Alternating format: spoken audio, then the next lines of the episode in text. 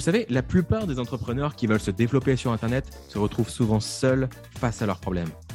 Dans ce podcast, on vous partage nos meilleurs conseils, anecdotes et retours d'expérience afin que vous trouviez les meilleures idées pour vous développer tout en passant un bon moment. Je suis Meryl Camus. Je suis Christopher Cerceau. Et bienvenue dans 1, 2, 3 Business.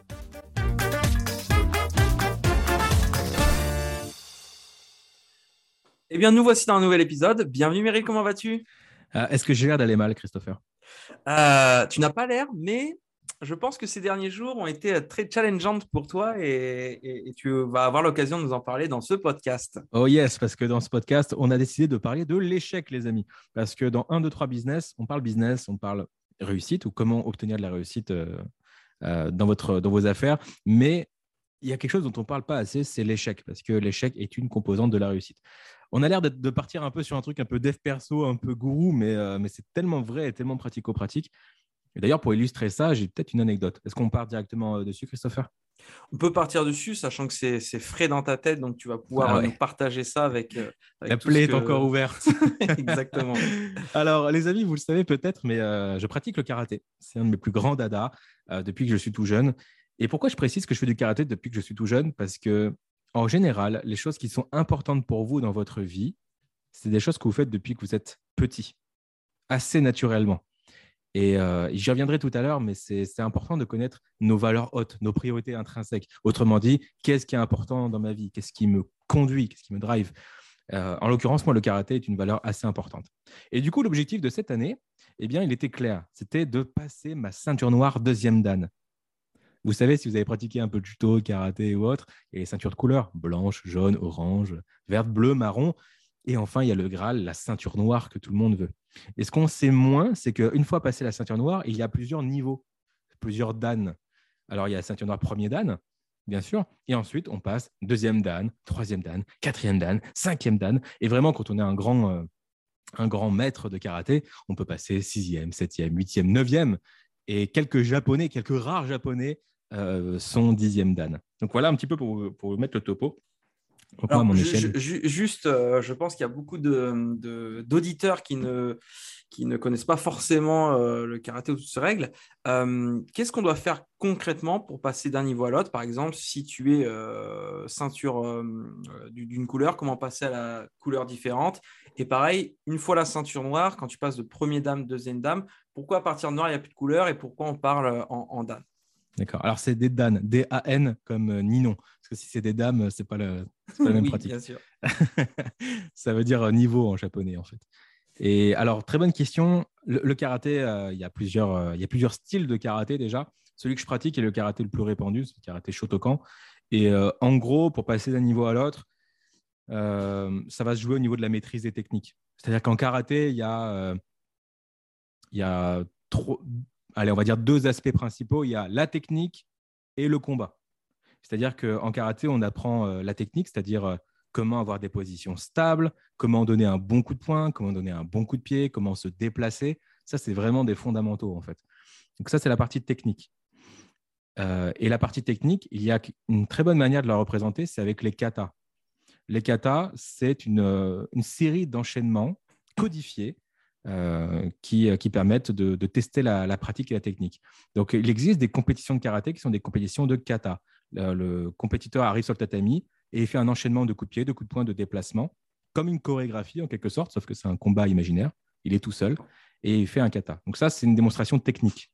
Et le deuxième volet du karaté, euh, pour vraiment schématiser, c'est le combat, où là, on est deux adversaires et euh, c'est euh, un, peu, un, peu plus, euh, un peu plus vif. Et le but, c'est de faire marquer des points. Alors, contrairement à la boxe ou, MMA ou que sais-je, ou à la boxe taille, les coups sont, sont légers au karaté. C'est de la touche essentiellement. Les coups de poing au visage, c'est de la touche. Les coups de poing au corps, ah, on peut déjà un peu plus appuyer. Mais il n'est pas censé y avoir de grands blessés au karaté. C'est une pratique, c'est un art martial, mais qui est fait pour que les gens aient envie d'en faire. Si tu as envie de te castagner, tu fais un autre sport. Ok. Donc voilà un petit peu l'esprit du karaté. Euh, tu m'as lancé sur le truc, là j'étais parti là pour 4 heures. non, mais c'est important parce que c'est vrai que de remettre le contexte, parce que je sais que tu me parles souvent de karaté. Moi, euh, j'en suis vraiment au stade débutant où limite je me pose encore la question c'est quoi la différence entre le karaté et le judo? Hmm. Et là, c'est sacrilège de dire ça à quelqu'un qui fait du, karaté. Mais euh, c'est important voilà, de, de, bien situer ça. Donc voilà, une partie, une partie vraiment technique et une partie combat, mais encore combat euh, combat justement avec des combat coups maîtrisés. Le but est évidemment euh, pas de, mettre KO l'adversaire. C'est ça. Euh, dans la vraie vie, quand tu appliques le karaté en self-défense, etc., là oui, la philosophie du karaté, c'est un coup pour tuer. C'est ça la philosophie. Et c'est pour ça que le combat s'évalue avec de la touche, parce que tu es censé, en karaté, si tu touches, tuer l'adversaire. Donc forcément, un combat où tu tues l'adversaire, c'est pas, pas génial. Niveau ambiance, c'est ouf, c'est pas ouf. on, on, perd des participants. Et du coup, on est, on est contrôlé, enfin, on est, on est jugé en karaté sur notre habileté à contrôler nos mouvements. C'est-à-dire que moi, je peux mettre des, coups de pied euh, et te toucher l'oreille sans te faire mal euh, et le maîtriser parfaitement. Pareil pour les coups de poing, je peux te mettre un coup de poing au menton, te frôler. Euh, et en fait, quand tu fais ça, ça veut dire, tiens, tu vois, si j'avais voulu, j'aurais pu mettre un centimètre de plus et toucher. Donc, cette notion de contrôle est super importante, y compris dans les grades. Donc voilà, moi, ma spécialité, c'est la technique. Quand je fais des compétitions, c'est essentiellement des, des katas. C'est mon dada. On a tous plus ou moins une préférence pour l'un ou l'autre. Et donc voilà, ce qui se passe, c'est qu'on passe euh, les, grades et la ceinture noire, beaucoup la voient comme une finalité, alors qu'en vérité, c'est le début, c'est le vrai commencement. C'est là où tu maîtrises les bases et du coup, ensuite, tu peux évoluer. Dans mon cas, quand on passe, quand on passe ceinture noire premier dan, deuxième dan, c'est très sérieux, c'est un examen, tu as un certificat, etc. Quand tu es premier dan, tu es enregistré euh, dans un registre euh, et tu es, voilà, enregistré donc parce que tu es considéré comme une arme blanche. Demain, tu as une altercation. Euh, si tu as un souci et qu'on voit que tu es ceinture noire, euh, on va estimer que c'est comme si tu avais une arme. tes points, c'est des armes blanches, en fait. Donc, ça peut avoir son importance. C'est pour ça que quand tu es ceinture noire, euh, juridiquement, mieux vaut éviter de, de se battre. Enfin, c'est vraiment le dernier recours. Et quand tu fais du bon karaté, normalement, tu n'as jamais besoin d'utiliser les arts martiaux parce que tu sais dissuader, tu sais avoir une posture qui fait que tu n'en viens pas aux mains, justement. C'est ça qui est fou. Et quand je dis que tout ça, c'est les bases, la technique, Franchement, euh, j'ai une anecdote dans l'anecdote. Un jour, j'ai fait un stage avec un neuvième dan. Neuvième dan, il n'y en a pas beaucoup en France. Hein. sont, je ne crois même pas qu'ils soient une demi-douzaine. Ils sont vraiment pas nombreux. Euh, neuvième dan, tu n'es même plus ceinture noire. Quand tu es neuvième dan, mec, tu as une ceinture rouge pour bien montrer que tu es badass. Et là, c'était un stage et je regardais un peu le, maître, euh, donc il avait je sais pas, 65 ans, et il s'entraînait avant le stage et je voulais me dire, ah, qu'est-ce qu'il va faire comme technique, le vieux? Là, je suis sûr qu'il va faire des coups de pied, des coups de poing de ouf, des katas ultra avancés, limite des techniques secrètes de ninja. Et je le regarde, il fait un coup de poing en avançant. Il fait Oitsuki en Zenkutsu Dachi. En clair, c'est première chose que tu apprends quand tu es ceinture blanche. Il fait ça pendant 5 minutes, 10 minutes. Et après, j'attends, il ne se passe rien. Il fait que le premier coup de poing de base pendant genre 20 minutes. Et je me dis, ah, mais en fait, quand tu es 9e dan, tu travailles encore les fondamentaux. Et la légende dit que l'inventeur du karaté, euh, Gishin Funakoshi, la légende dit que sur son lit de mort, il aurait dit Je crois que je commence à comprendre Oitsuki, qui est le coup de point de base. Et après, il est mort. Et donc, ça, c'est fou de te dire même quand tu es un expert, tu, tu, travailles encore sur les fondamentaux. Et le grand maître du karaté dit Je crois que je commence à comprendre le premier niveau de Mario Bros. Ça, c'est ça qui est fou. Bon, on en vient à l'examen c'est ça. Donc là, euh, donc on a pu situer le, contexte de comment on passe d'un dan à l'autre. Euh, donc là, toi, il y a quelques jours, tu, tu, as passé une qualification pour passer du premier dame, euh, du premier dan, pardon, au deuxième dan, c'est ça? C'est exactement ça. Donc le deuxième dan, c'est quoi? C'est six épreuves distinctes, notées sur 20, comme un examen classique. Et donc on se pointe il y, a, il y a trois épreuves techniques et trois épreuves combat. Voilà, sans surprise. Et, euh, voilà, donc sans, entrer dans les détails, je me présente à l'examen. Donc ça fait un an que j'ai repris le karaté, j'avais arrêté pendant un petit moment. Euh, j'ai super bien progressé. Euh, c'est l'année aussi où, pour la première fois de ma vie, je suis allé jusqu'au championnat de France de karaté kata, ce qui était absolument saugrenu parce que je comptais même pas faire de compétition cette année. J'avais besoin de récupérer un, niveau avant de faire quoi que ce soit. Et le hasard a fait que je suis arrivé jusqu'au championnat de France. Je vous invite à checker mon, podcast en solo si vous voulez plus d'anecdotes à ce sujet. Parenthèse fermée. Euh, donc, je me suis bien entraîné, j'ai bien progressé. Mais passer un Dan, c'est encore autre chose. Alors, j'y vais et euh, résultat, bon, là, on n'est pas nombreux à passer. Euh, je fais les exercices, je fais la première épreuve. Le souci, c'est que euh, ça dure à peu près une heure et demie l'examen. Et euh, moi, je donne tout. Et le truc, c'est que c'est un peu mal foutu, mais sur les six épreuves, il y en a une qui dure genre trois quarts d'heure. La toute première épreuve, tu te butes pendant 45 minutes. Et au bout de 45 minutes, tu dis Ah, ça y est, le plus dur est passé. J'ai fait la grosse épreuve. Et là, tu réalises que les 45 minutes, c'était une seule des six épreuves. Tu dis Putain, tout ça pour ça. quoi. Donc, moi, je me bute sur la première épreuve je l'ai eu, j'ai eu une bonne note à cette épreuve-là. Sauf qu'à ce moment-là, je suis cuit pour les cinq autres. J'ai envie de gerber, j'en peux plus, j'arrive pas. Mais je, donne, je fais quand même de mon mieux. Je fais un kata, je me plante, ce qui m'arrive quasiment jamais, mais tellement je manquais de lucidité, je me plante. On me dit, c'est pas grave, ça va peut-être le faire quand même. Je continue et tout. Au final, ce qu'il faut retenir, c'est que, euh, euh, c'est que je n'ai pas eu mon deuxième dan. Et forcément, quand ça fait un an que tu le prépares, que tu as dit à tout le monde que tu allais le passer, c'est un peu dur de dire j'ai échoué. Et c'est là la, leçon de ce podcast, c'est là où on veut en venir avec cette anecdote. C'est j'ai échoué pour mon deuxième dan. Est-ce que pour toi, cet échec, il a été. Euh, enfin, est-ce que ça t'a fait aussi mal que si tu avais raté ton bac à l'époque? Est-ce que tu avais autant de pression que quand, quand tu passais ton bac? Non, pas du tout. Enfin, ça m'a pas fait aussi mal, c'est ça que je veux dire. Mon bac, je l'ai eu, en l'occurrence, euh, au-delà de mes espérances. Mmh et dans la foulée, en fait, j'ai eu 18 au bac et dans la foulée, je passe les concours pour entrer à Sciences Po. Et euh, je suis confiant, tu vois, je, me dis, j'ai fait un bon bac et tout, ça va le faire. Euh, on était 10 000 candidats, 800 places. J'y vis, j'ai 17 ans, je doute de rien. Résultat, je termine 5 millième. Donc, à des années-lumière d'avoir le concours. Mmh euh, je ne suis même pas dans, dans, les premiers 50%. Et là, c'était mon premier gros échec. J'ai mis trois semaines à m'en mettre. J'ai pleuré pendant deux jours parce que je n'étais pas habitué à l'échec. Ce que je ne savais pas, à ce moment-là, c'est que j'allais en fait après rejoindre l'université, prendre des cours particuliers, me focaliser sur cet objectif spécifiquement, et que non seulement j'allais repasser le concours, mais en plus j'allais intégrer directement la deuxième année à Sciences Po, qui est un concours encore plus difficile finalement, et que ça va être encore plus glorifiant, et que j'allais perdre, même pas perdre de temps. Mais ça, je ne le savais pas au moment où j'ai eu l'échec. Sauf que c'est grâce à cet échec-là que après j'ai tout donné et que j'ai eu la réussite. Mmh mais à cet âge-là, on ne se rend pas compte. Et alors qu'en fait, dans l'entrepreneuriat, il n'y a, a rien de plus fréquent. Tu échoues avant de réussir.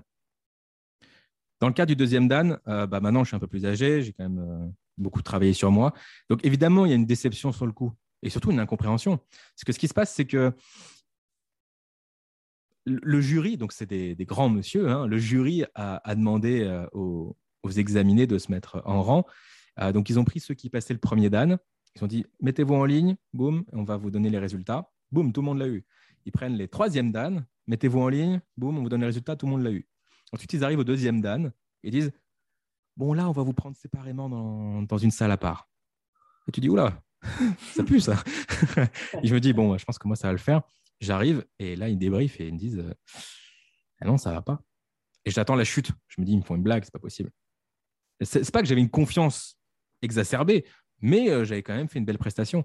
Et en fait, ça va suffire pour, euh, pour le passer. De justesse, mais ça va suffire. Mais en fait, c'est ça. Ils m'ont dit, ils m'ont dit que, en gros, s'il y avait 10 critères, il y en a 9 où je suis impeccable, mais il y en a un bah, qui fait que je ne l'ai pas, bah, mais qui est indispensable. Donc en vrai, c'est pas passé loin, mais voilà. Puis en plus, ils m'ont achevé, euh, ils m'ont dit plein de détails du style. Euh, enfin, oui, moi, je me suis battu pour augmenter un peu la note et tout, mais le jury était un peu exigeant. J'ai envie de dire, mais tant mieux s'il est exigeant. Moi aussi, je le suis. Donc, bref, il y a tout un concours de circonstances qui fait que ça ne l'a pas fait et que c'est un échec temporaire, mais en vérité, un échec, c'est plus c'est marketing de dire que c'est un échec. J'ai eu, deux épreuves en fait sur les six. Euh, les, deux plus difficiles, je les ai eues. Donc, je suis soulagé de ça parce qu'une fois que tu valides une épreuve, tu n'as plus jamais à la repasser en fait. Mhm. Là, du coup, je peux me concentrer sur les quatre autres. Et là, c'est peanuts parce que j'enlève euh, sur deux heures d'examen, il y a déjà une heure que j'ai validé et j'ai plus qu'à faire le truc le plus cool, on va dire. Et, cette fois-ci, d'ici six mois, j'aurai le temps de récupérer mon souffle, si tu préfères. Donc, ça va le faire. C'est ça, finalement, voilà, c'est pas un échec à 100% parce que tu as déjà validé une partie. C'est juste que tu vas le faire en deux étapes. Et est-ce que c'est euh, du coup, bah, là, c'est un deuxième Dan, ça veut dire que c'est pas la première fois que tu passes des, des, examens comme ça, mais est-ce que c'est la première fois que tu échoues pour passer d'un niveau à l'autre? Non. Alors déjà en compétition, j'ai échoué plein de fois parce que c'est le domaine de la compétition. Mais pour mhm. les examens, euh, en fait, ça m'est arrivé, oui. J'ai passé ma première Dan quand j'étais au club de Lille, qui est un super club. Il est dirigé par euh, un des plus grands arbitres mondiaux. Euh, en fait, Bruno, euh, l'entraîneur du club, a, est le responsable de l'arbitrage en karaté de toute la France et il a été à un moment donné deuxième arbitre mondial. bref, grand club. Et j'aurai une anecdote sur Bruno si vous êtes sage. Et je passe euh, ça avec Lille. Alors, le truc avec euh, le club lillois, c'est que quand ils t'envoient à l'examen du premier Dan, eux, ils veulent 100% de réussite. Bah, quand même, c'est le club de Bruno, euh, on n'envoie pas n'importe qui. Donc, avant de t'envoyer, ils te font une sorte d'examen à blanc, comme un bac blanc, mais pour le karaté. Et donc, je l'avais fait, c'est à, mi-chemin dans l'année, je passe le, la ceinture première Dan à blanc. Et là, bah non, ça va pas, il y a des choses à corriger. Et c'est vrai, hein, ce n'était pas du tout parfait bien au contraire. Donc, du coup, euh, ça a été un premier échec déjà. De me dire, ah mince, j'ai travaillé dur pendant six mois, quatre séances par semaine et c'est pas encore bon. J'ai retravaillé les points précis parce que je savais ce que j'avais amélioré et j'ai continué de progresser. Résultat, quand je me suis, quand je me suis pointé à l'examen du premier Dan, je l'ai eu, mais en moonwalk. Je l'ai eu haut la main, le truc. Aucune inquiétude. C'est-à-dire que je stressais, bien sûr, et je voyais des candidats qui étaient pas ouf, enfin, que j'estimais être bien moins bons que moi, qui finalement l'ont eu. Non pas qu'ils donnent la ceinture, mais disons que j'avais largement le niveau à ce moment-là. Donc, un échec avant le succès. Et c'est pour ça que là, je me dis, bah, c'est sur le chemin, tu vois. Alors déjà, première leçon, échec avant le succès. Et on va peut-être euh, revenir là-dessus. Mais il y a une deuxième leçon super intéressante que je veux vous partager dans ce podcast. C'est que au moment où j'ai perçu de la douleur, à savoir j'ai pas eu mon deuxième Dan, en même temps, j'ai eu une vague de soutien. Et ça, c'est incroyable de se dire que c'est ultra équilibré. Au même moment où je perçois un manque, de la douleur, je perçois du soutien. C'est-à-dire que oui, j'ai pas eu mon deuxième dan, donc j'ai une douleur, mais en même temps, le jury a pris quatre fois plus de temps avec moi pour délibérer qu'avec les autres. Quatre fois plus de pistes de progression, quatre fois plus de non, mais surtout, euh, t'arrêtes pas là, t'as tout, t'as tout, c'est juste le cardio qui t'a lâché. Et tu vois, il y, a tout. Après, on t'a vu faire une Des experts dans ton domaine qui sont déjà passés par là où tu as échoué et qui savent comment euh, comment t'aider justement à aller au-delà. Exactement. Et du coup, ils ont pris du temps pour ça. Et euh, bon, après, ce qui m'a un peu achevé, c'est qu'ils m'ont. Euh, après, après l'examen, 30 minutes plus tard, j'avais fait une autre prestation pour dépanner un copain. Enfin bref, j'étais remonté sur le tatami. Ils m'ont dit Attends, c'est toi après qui est repassé là? Et je fais Oui. Il fait bah, Là, tu aurais fait ça du... au premier passage, c'était bon ils ont tout fait pour. Euh, ils, me disent ça, mais c'est horrible parce que je me dis, putain, ils me disent, bah, tu vois, c'est là, tu as les compétences. C'est juste qu'au premier passage, j'étais tellement cuit que je pouvais plus rien faire. Après, premier passage de 15 heures, c'est un replay, non Mais oui, je me suis dit, putain, s'ils pouvaient tenir en compte, euh, prendre en compte ma, petite rediffusion, là, ça serait merveilleux. Mais oui, j'avais juste besoin de, de, respirer un petit peu, quoi. Et du coup, bon, ils, me disent ça et, ça, et c'est génial. Et au moment où je pars, du coup, tout le monde dit Ah, t'inquiète pas, franchement, c'était bien et tout, t'as pas manqué grand chose. Tu avais de la présence, de la détermination, de la force, de la vitesse. Tu as juste manqué le cardio, tu as juste manqué un détail. Euh, puis il y a plein de, plein de petits détails comme ça qui est, bon, voilà, c'est un peu des facteurs externes, j'ai pas forcément le contrôle. Mais voilà, puis moi, je me concentre sur ce sur quoi j'ai le contrôle surtout. Et là, il y a le sixième Dan qui vient me voir et qui me dit euh, euh Meryl, euh, si tu as quelques questions que ce soit, tu m'envoies un mail. Même s'il faut que je me déplace pour que je vienne t'aider, tu me le dis.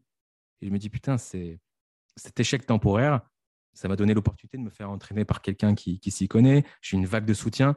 Et donc, c'est ça que j'ai envie de vous dire. C'est euh, c'est juste une question de perception. Déjà, qui, qui c'est qui dit que c'est un échec? Euh, J'ai validé deux épreuves sur six. Est-ce que j'ai progressé? Ouais. Euh, c'est un échec de rater son deuxième dan, mais ça veut déjà dire que tu es premier dan?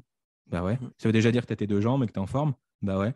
Et est-ce que c'est un échec d'avoir eu cette vague de soutien et de t'être fait remarquer par, ceux qui vont t'examiner pour ton prochain Dan, par ceux qui vont euh, t'aider pour l'arbitrage, par ceux qui, tu vois, par les gens qui sont euh, qui ont des choses à t'apprendre dans cet univers-là. C'est limite, tu le sais peut-être pas, mais c'est un tremplin.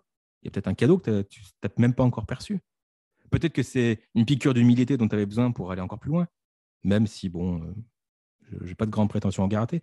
Mais tu vois, il y a, y a, pas mal de positifs. Et franchement, ce côté, ce côté-là, euh, ce côté être plus focalisé sur la progression que sur l'accomplissement. Je vais insister là-dessus. Vous serez plus heureux et plus performant si vous focalisez sur le fait de progresser plutôt que sur accomplir. Parce que si votre unique objectif, c'est d'accomplir des trucs, vous aurez toujours des nouveaux trucs à accomplir et vous n'en verrez jamais le bout. Et vous serez quoi? Content quoi? Pendant, les deux heures vous aurez la médaille? Pendant les deux heures où vous aurez fait votre million d'euros? Super, on sabre le champagne, après quoi? C'est-à-dire que si vous aimez le voyage et que vous aimez le processus, ça change tout. Si votre nouvelle métrique, si votre nouvelle euh, mesure de performance, ce n'est plus d'accomplir mais de progresser, qu'est-ce qui se passe? Bah, Ça fait que vous gagnez à chaque fois que vous progressez.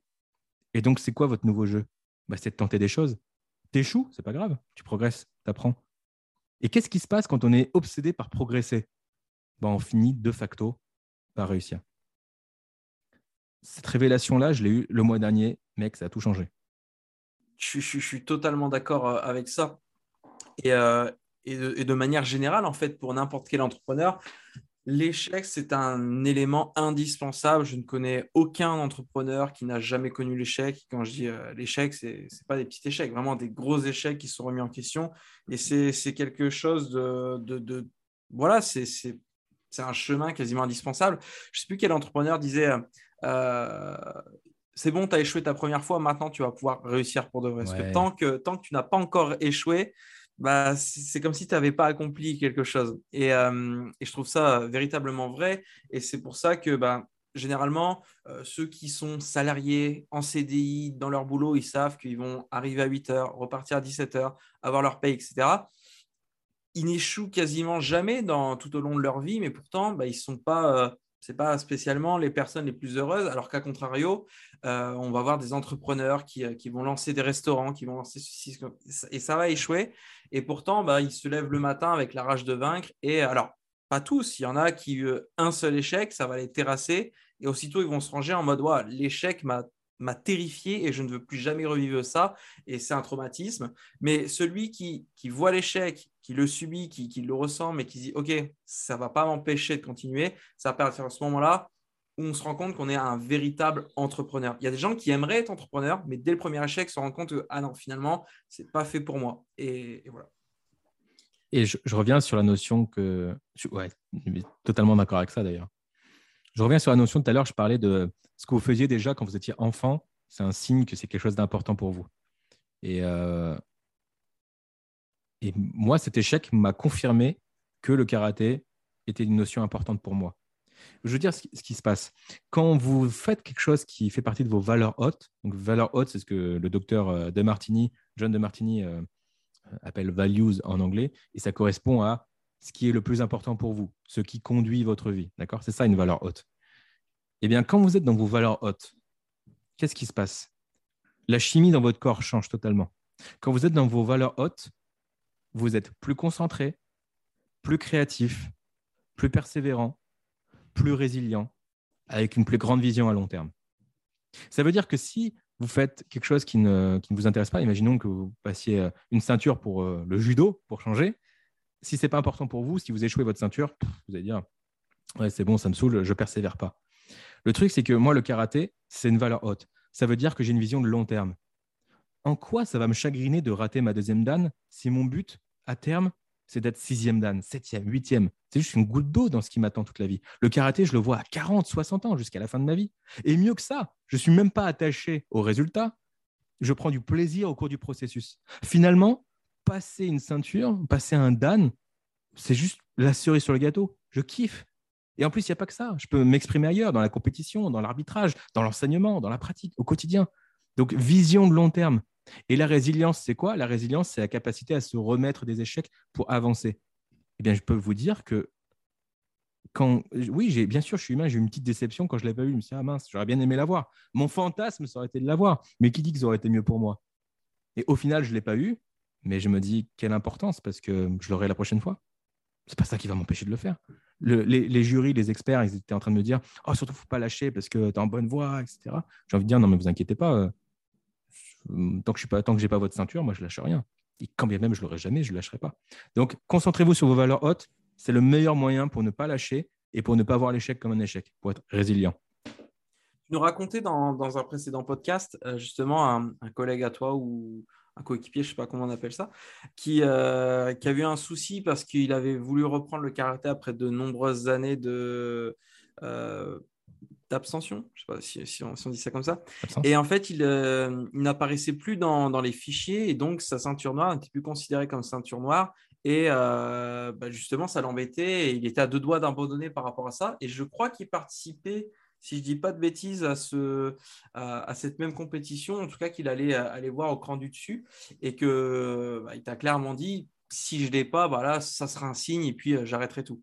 Et euh, donc, on ne va pas refaire l'anecdote puisqu'on en a déjà parlé, mais ça, encore une fois, bah, ça prouve à quel point, euh, bah, quand tu es attaché à ce, que, à, à tu aimes, voilà, le, résultat, c'est juste un chiffre, c'est juste voilà, un bout de papier, mais ça ne change rien à, tout le processus qui va durer pendant des années. Spoiler alerte, il a repassé sa ceinture noire la, même semaine que moi j'ai passé mon grade et il l'a eu, donc tout va bien. C'est bon. Ah, Mais ouais, c'est très juste. Euh, je te remercie de faire écho à cette anecdote que vous pouvez retrouver dans un de nos épisodes précédents de ce podcast. je vous invite à aller le voir. Et euh, on arrive au bout de ce podcast. J'ai beaucoup parlé, mais j'aimerais quand même euh, boucler la boucle. J'ai parlé de Bruno tout à l'heure, mm-hmm. mon entraîneur de Lille que, que j'apprécie beaucoup et que j'ai rentré haute estime. Je vais terminer sur cette anecdote parce qu'elle me tient à cœur. moi, je suis très attaché au leadership. Et il y a un jour où j'ai compris ce que c'était euh, j'ai compris ce que c'était le leadership. En tout cas, ça, ça, a fait, quelque chose. Je vous raconte. Je travaille dur pour avoir ma ceinture noire. Quatre entraînements par semaine en même temps que mes cours à Sciences Po. Euh, j'essaie de faire en un an ce que j'aurais dû faire en quatre ans d'entraînement. Donc, je me démène au club de karaté de Lille. L'objectif, c'est ceinture noire. Donc, je me démène, je passe l'examen blanc. Ça ne le fait pas, je vous l'ai raconté. C'est pas grave. Je me démène, je finis par passer l'examen et là, j'ai ma ceinture noire. On arrive à la fin de la saison. Je sais que l'année d'après, je ne serai pas à Lille parce que je déménage et donc c'est mes au revoir au club. Et c'est la dernière séance au club de Lille. Et c'est à l'occasion de cette dernière séance que du coup, euh, le club me félicite pour l'acquisition de ma nouvelle ceinture noire. Euh, et Bruno, l'entraîneur, sixième dan de karaté à ce moment-là, donc je vous l'ai dit, très haute renommée, euh, Bruno est censé me remettre ma nouvelle ceinture en main propre. Une belle ceinture noire brodée en japonais pour faire ma dernière séance avec la plus belle des ceintures. Et il arrive à moi, il me dit malheureusement, problème de stock, on n'a pas de ceinture noire. Ça peut paraître insignifiant, mais pour moi, à ce moment-là, c'était très important. Et j'étais jeune, j'accordais de l'importance. Même aujourd'hui, j'aurais bien aimé, tu vois. Je veux dire, c'était important pour moi. Et là, il me dit, mais c'est pas grave, parce que ce soir, je te donne, je te prête ma ceinture noire à moi. Et il m'a donné son ancienne ceinture noire.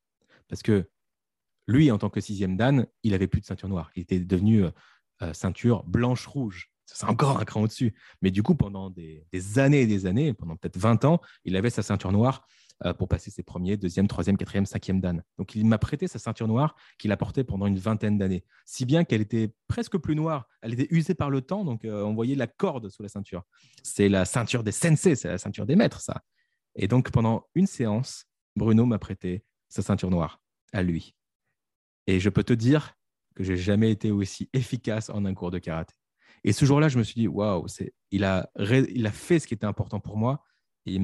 C'était un super cadeau qu'il m'a fait. Et pendant l'espace de deux heures, j'étais dans la peau d'un cinquième dan, tu vois.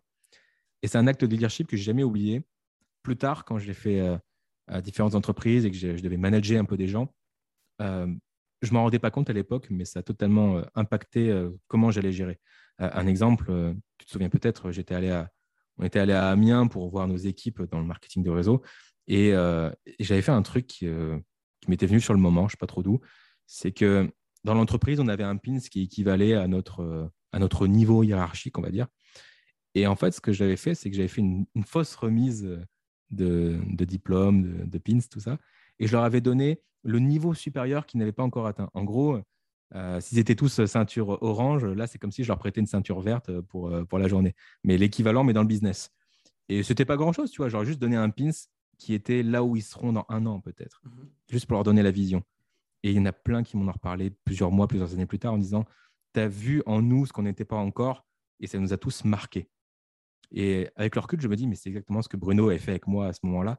Et cet acte de voir le meilleur chez les gens, de leur donner ce qui est important pour eux, de les encourager, tu vois, cet acte de leadership-là, moi, ça m'a profondément marqué et ça me fait plaisir de le partager sur ce podcast. Bah, super.